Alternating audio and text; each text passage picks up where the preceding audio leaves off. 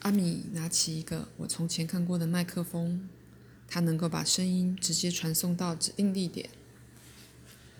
文卡，他的声音在女孩耳畔响了起来。什么？你们快来看啊！阿米躲在空中跟我讲话呢。哎呀，可怜的孩子，真不害臊，也不知道脸红。你没把他教育好，害他走上邪路了。葛罗说。葛罗，这不是我的错。我还是小姑娘的时候，姐姐就在战争中去世了。没人教我怎样教养小孩啊。文卡，冷静，冷静。阿米对文卡耳提面命。阿米，你在哪里啊？文卡，小声点，冷静一下好吗？我是从飞船上用定向麦克风跟你说话。现在还不能让葛罗看见飞船。哦，对哦，只能让姨妈看见。姨妈，快来呀！哦，不不，阿米焦急地喊道：“请你先跟姨妈谈谈，让姨妈心里有个底。我不能让姨妈毫无准备地看到飞船。”姨妈说：“去看看他怎么了，可怜的孩子，都是那些书误导的。”对，是那些书搞的。你快把他拉进屋里来，我去打电话给心理医生，让他安静下来，免得邻邻居们笑话。姨妈来到院子，把文卡拥抱在怀里。小姑娘仍然直勾勾地望着天空。好了，利用这个机会让飞船露面吧，我请求阿米。阿米拿起遥控器说道：“首先，我得查一查。”克罗卡姨妈是不是能承受飞船突然出现的景象？你们等一等。在一面荧幕上出现了姨妈头部的放大影像，接着是脑颅内部的透视图，上面有许多闪烁的亮点，好像五彩缤纷的小灯泡。阿米注视着另外一个出现奇怪符号的荧幕，大家听到“哔”的一声。好极了，在安全界限内。看见飞船不会吓坏他，咱们已经得到授权。好，现在咱们给可怜的克罗卡姨妈来个近距离接触。飞船露面了，高度逐渐下降，开始在姨妈和文卡周围盘旋。姨妈，快看上面！文卡兴奋极了。姨妈并没有理睬他。但是突然之间，一道耀眼的光芒照亮整个院子。姨妈反射性的望向天空，随即目瞪口呆。可以了，阿米说道：“我们又进入隐形状态。飞船在姨妈眼前现身的时间是十五秒钟。时间太长对姨妈没有好处。”阿米解释说：“姨妈看见没有？”那就是我的外星朋友的飞船。葛罗正要打电话给心理医生的时候，看到院子里出现一道巨大的闪光，连忙跑出屋外。他顺着妻子张口结舌的表情抬头望去，却只看到一片蔚蓝的天空。尽管姨妈惊吓得似乎要晕过去，我仍然很高兴事情有所进展。葛罗发现妻子不对劲，连忙把两人拉进屋里。他看起来很着急。葛罗一一面把妻妻子扶到椅子上坐下，一面不停地问道：“克罗卡，你怎么啦？看见什么了？”“当然是外星朋友的飞船啦！”文卡高兴地说。“是是是，真的有一艘太空飞船。”葛罗，文卡没疯。幻幻觉，克罗卡，那一定是幻觉。我刚刚看到外面有一道强光，那是什么？不过没看见天空中出现什么奇怪的东西啊。姨父，现在不能让你看见，因为你没有心理准备，所以你一走出去，外星朋友就让飞船隐形了。这是为了保护你，免得你发疯或者吓死。葛罗颓然跌坐在沙发上，他闭上眼睛，双手揉着太阳穴。开始苦苦思索，真是不可思议。这一切应该有个合乎逻辑的解释。克罗卡，你确定真的看见什么啦？真的，格罗，绝对不是什么幻觉。也许是陨石、流星什么的。陨石和流星可能是银白色金属制造的吗？克罗卡反问道。那有可能是飞机。飞机可能是圆形的吗？不然就是一个星球或是一颗星星。星星可能在房子上空盘旋吗？能发出五彩缤纷的光芒吗？下端会有记号吗？记号？什么样的记号？跟我书里出现的记号一样，一副就是一颗长翅膀的心，这都是真的。我真的曾经坐着阿米的飞船去别的星球漫游。克拉托、阿米和我一起快乐的听着下面的对话。对了，姨父，现在他们正透过荧幕看着我们，听着我们说话呢。他们，可是你的书里只提过一个人啊，就是那个鼎鼎大名的阿米。目前飞船上还有克拉托，他是当代第一个改造成斯瓦马人的特里人。不过没有人知道这件事情，因为他隐居在山里。彼得罗也在飞船上，他来自地球，那是跟气压很像的星球。他是我的心灵知己，我们俩是各自星球的使者，为爱心之神效力。特里人格罗一听见这荒诞的说法，什么太空飞船？外星人、心灵知己、使者、爱心之神，不停地拉扯鬓边的绿色毛发。文卡，请你告诉我，你说的这些和你在书上写的都是想象出来的吧？对不对？现实生活可不是像童话故事那样荒诞离奇的。说吧，是不是这么回事？你要是不承认，我脑袋可要爆炸了。我活了这么大岁数，肯定不会搞错。我和科学家一样认真而理性，难道我们都错了？是的，格罗，几千年来人们都搞错了。阿米透过麦克风说道，让那个特里人吓了一大跳。谁在说话？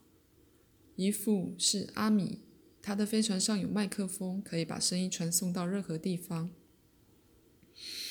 他还没提到阿米能用任何语言讲话呢。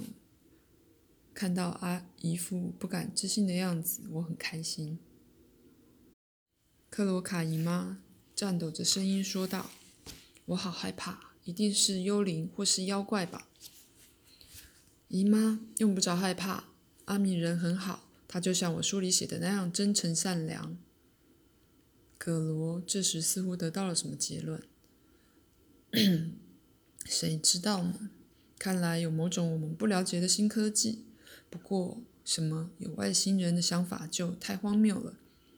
或许真有可能是从别的星球啊，不知道。我们还不确定他们的企图，说不定只是在利用你。我还我想还是叫 P.P，这可能会对七阿构成威胁。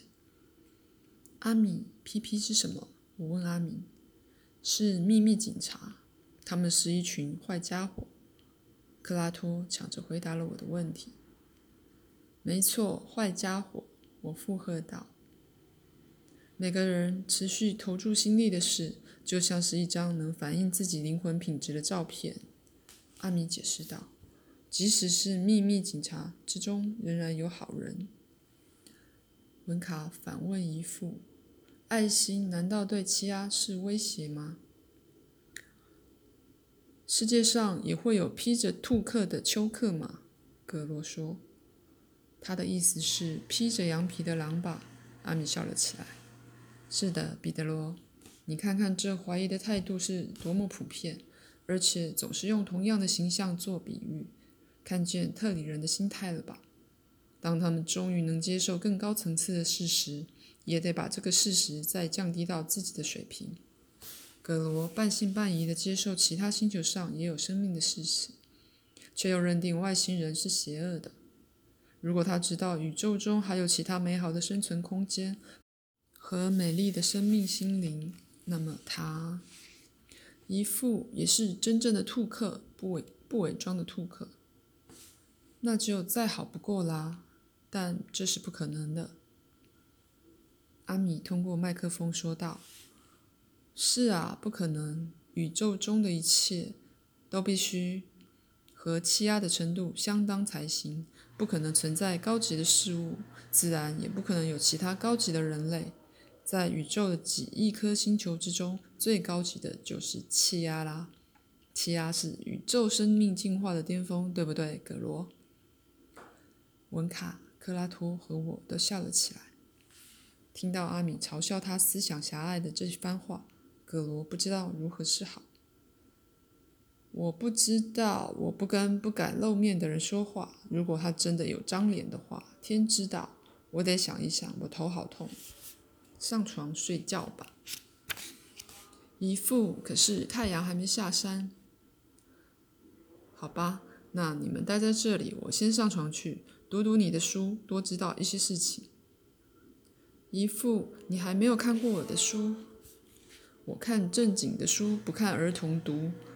好啦好啦，明天见吧。告诉你的朋友们，别用那个隐蔽的镜头偷窥，要尊重别人的隐私。文卡笑了，他望着天空说道：“朋友们，听见姨父的话没有？”阿米再次拿起麦克风说道。葛罗，明天见。试着接受这个想法吧，不是任何事情都像你想的那么可怕。今天的事情不要跟任何人说，免得滋生事端，同意吗？好吧。葛罗不高兴地哼了一声，一头钻进卧室，把门用力一摔。情况比预料中好，一次会面就前进了一大步，可是还不能太乐观。因为特里人的心灵受世界暴君的影响太大，阿米说着，关上了荧幕。外星娃娃，这是什么意思？克拉托问道。阿米向克拉托解释世界暴君的缘由，一边重新播放那段影像。我赶紧别过头去。嘿，谢谢，够了。我想看看别的人物。那个手持金剑的青年出现了。但他的头发是玫瑰色的，眼睛是紫色的，耳朵的形状像斯瓦马人一样。对，这才是我们的好战士呢！劈死暴君！哈哈哈。阿美解释说，这些典型代表的形象会根据人们的想象而有所不同。我问阿米，特里人的心灵是不是也受这个青年影响？是的。接受好的影响以后，就逐渐摆脱了特里心态。但是或迟或早，所有的特里人都会摆脱特里心态。最终胜利的是爱心。明白为什么吗？不明白。因为爱心就是神。克拉托变得严肃起来。他说：“阿米，你说的对，我有过这种体验，于是我才写了羊皮书。”摆脱特里人的心态。阿米问克拉托：“你有经历过自己的特里人心态被神显露出来的事，对吗？”我那特里人的心态跟葛罗一样。阿米说：“看见了吧？神不会歧视迷途的羔羊。”什么？老人问道。“迷途的兔克。”啊，阿米，我也不歧视。迷途的兔克，克拉托，你不歧视任何人吗？只要在我山里迷路的兔克，你让我逮着，我就用辣酱烧兔克吃。哦，香极了！啊，我饿了，咱们回家吧。就在我们大笑的同时，阿米开始操控飞船。克拉托，我想带你看看地球，让你仔细想想，是不是真的有兴趣生活在地球上。妙极了，那就直接飞往地球吧，外星娃娃。可是，请飞快一点，除非你这里有……我不知道你们是不是用那种东西。克拉托，什么东西？我问道。洗手间，阿米笑着说，因为他捕捉到老人的想法了。说真的，我从来不知道，阿米，你使用洗手间吗？我的好奇心被挑了起来。他笑着说道。你别以为我会跑到大树旁边办事。这么说你也……你想说什么？我现在还不能像其他高水平星球上的人们那样，仅仅依靠爱心、阳光和氧气提供养分。克拉托，后舱左边第二扇门就是洗手间，我得赶紧去一趟。斯瓦马老人说着，向洗手间跑去。没多久，老人回来了。他说：“嘿，那不是洗手间，里面空洞洞，什么也没有。”哦，我忘了解释，只要走进去，把门关起来就好了。乡下人是乡下人，但我可不脏，我不能把地板弄得湿哒哒的。那里怎么连个破排水口也没有啊？克拉托，不对，不对，你只要进去，什么都不必做。阿米笑得前仰后合。可是我就是要办事啊，要不然进去干什么？阿米努力克制笑意，以便说个明白。你进洗手间，关上门，什么都不用做，过一会儿就没有想上厕所的感觉了。啊，那是个可以让生理要求消失的地方。可是有时候总要做点什么吧？我不明白，不行，撑不住，我失陪了。很快，我们就听到他从洗手间里传来的叫声。啊，真舒服！哎，孩子们，这太神奇了。阿敏，这是什么回事？是这样的，一走进去，洗手间内部就会自动释放出可以消除皮肤和内脏里多余物质的色线。这些放射线能识别哪些病菌对某个生物体或生态系统有害，然后根据实际情况消灭或者停止其活动。这个型号的洗手间比我前一艘飞船先进，还可以当消毒室。如果有人要在某地降落，可以事先消毒，免得他的病菌对生态环境造成危害。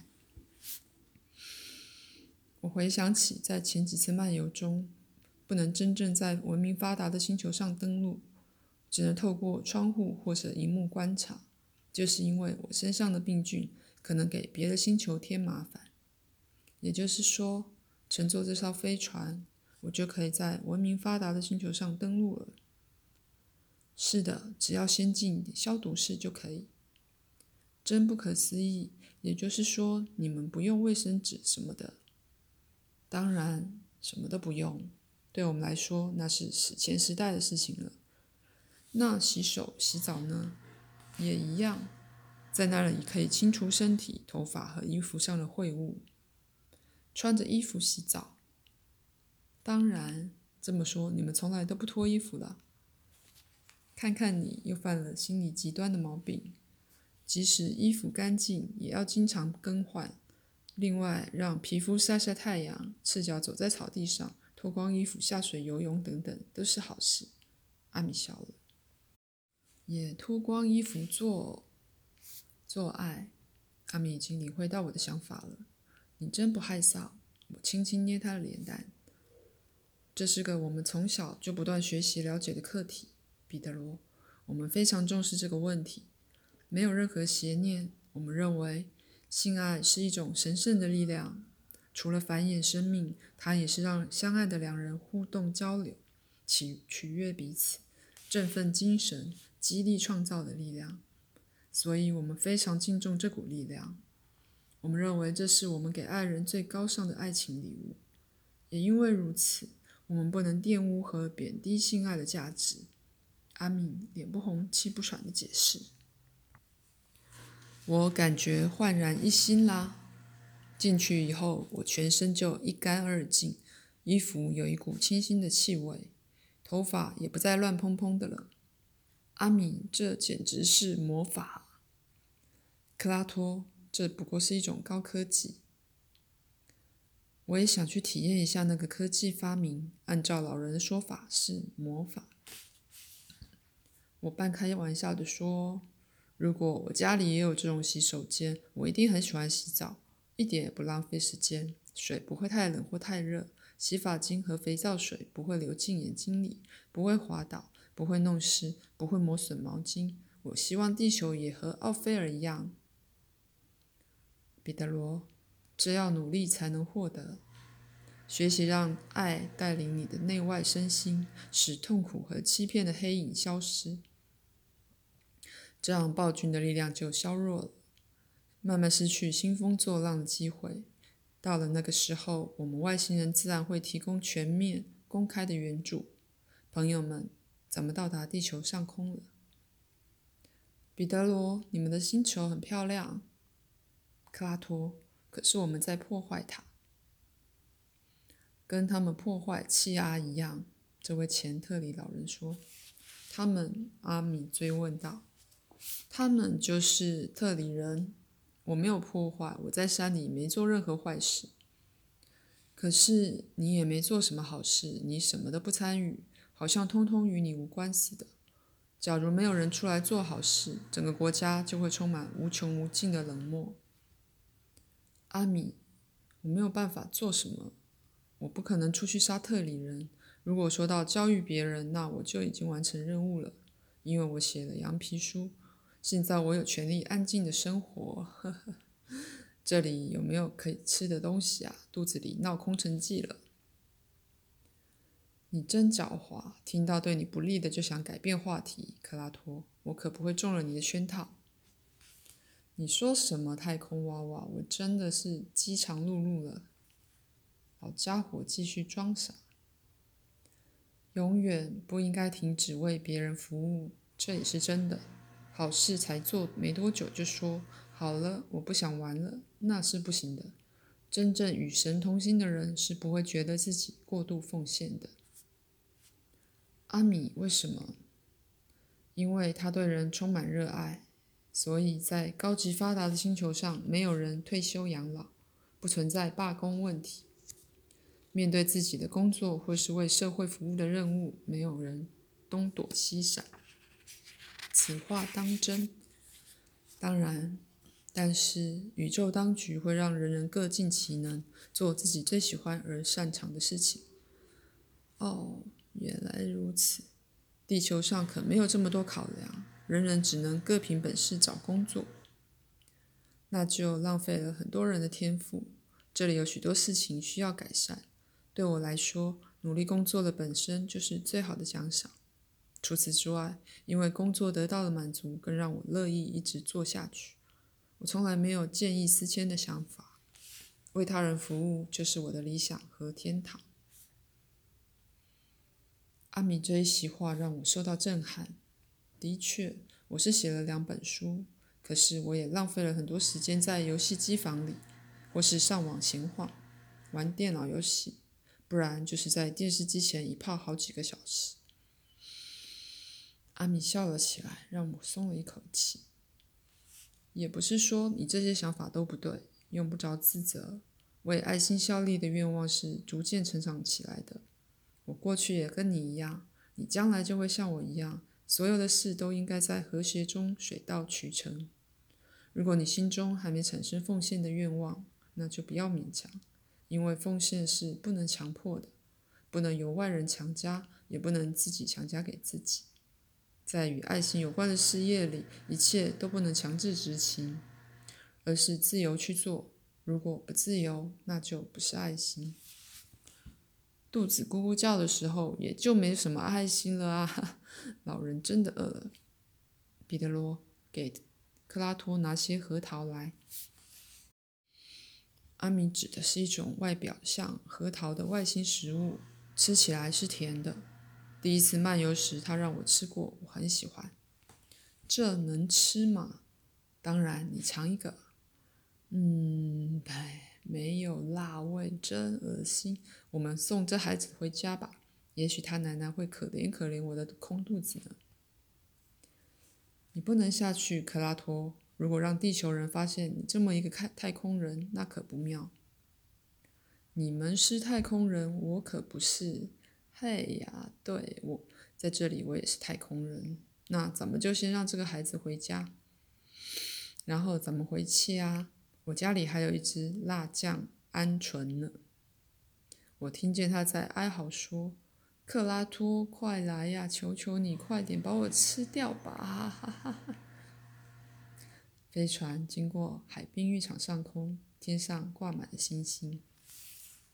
克拉托开玩笑说：“彼得罗，如果你愿意的话，可以带我回家介绍给你奶奶。”别做梦了！你会把她也送进辣酱锅里去？为什么？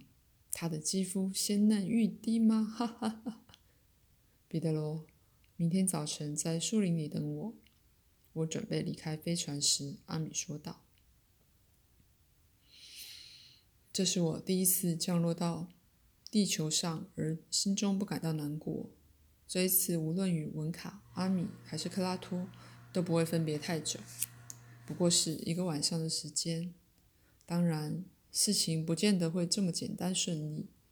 幸好那时我还不知道往后情况会变得很棘手。阿米让我在海滩的那块岩石上降落，我站在那颗长了翅膀的星的正中央，向天上望去，除了满天的星斗之外，什么也看不到。